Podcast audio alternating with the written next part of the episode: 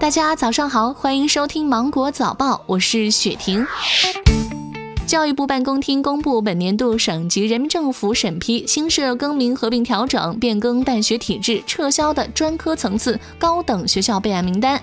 名单显示，上海体育职业学院、福建景观职业学院、安徽长江职业学院这三所高校被撤销。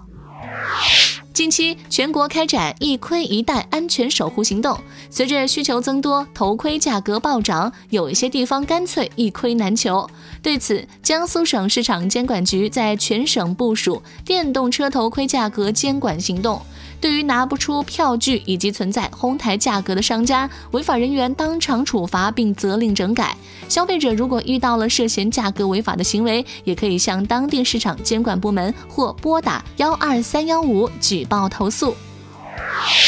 近日，湖北十堰十二岁男孩到派出所报警称打游戏被骗了二千八百元，害怕被父母打，请求民警帮忙找回损失。男孩称已经打游戏三年了，经常自己网上赚钱充值，还现场给民警演示如何赚钱。男孩说被骗钱后吓得腿软，这些钱顶上爸爸一个月工资。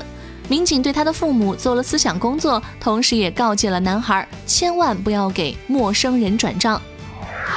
日前，江苏连云港一小区业主发现自己未入住的新房门锁密码被物业改成了七四零七四零，因为谐音是气死你，业主对此很不满。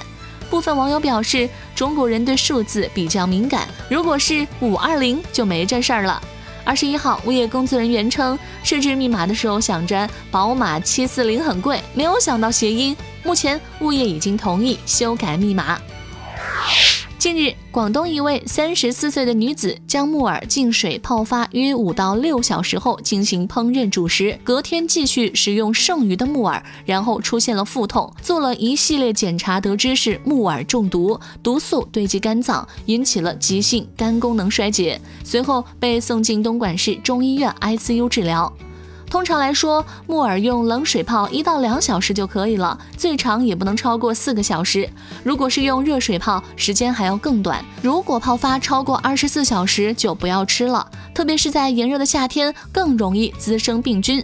浸泡后，如果闻到有异味或者摸到有粘液，说明变质了，赶紧扔掉。南京某益宠医院来了一只生病的羊驼卡夫卡，经诊断为肝肾衰竭。在抽血化验时，一直很淡定的卡夫卡明显慌了，还对医护人员吐口水。他的小伙伴奥利奥和饲养员上前安慰，才让他愿意配合治疗。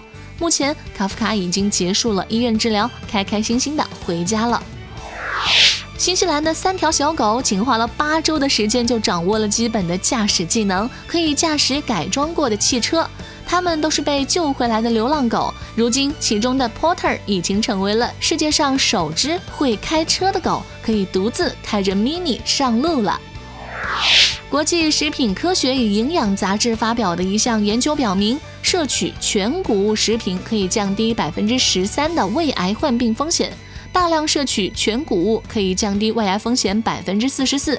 摄取精细谷物的人，胃癌风险平均增加百分之三十六。燕麦、黑米、黑麦、高粱、青稞、黄米、小米、粟米，包括荞麦、薏米、稻米、小麦、玉米、大麦等，如果加工得当，都是全谷物的良好来源。今天吃啥，心里有数了吗？好啦，以上就是今天的新闻。我是精英九五电台的雪婷，祝你度过美好的一天，拜拜。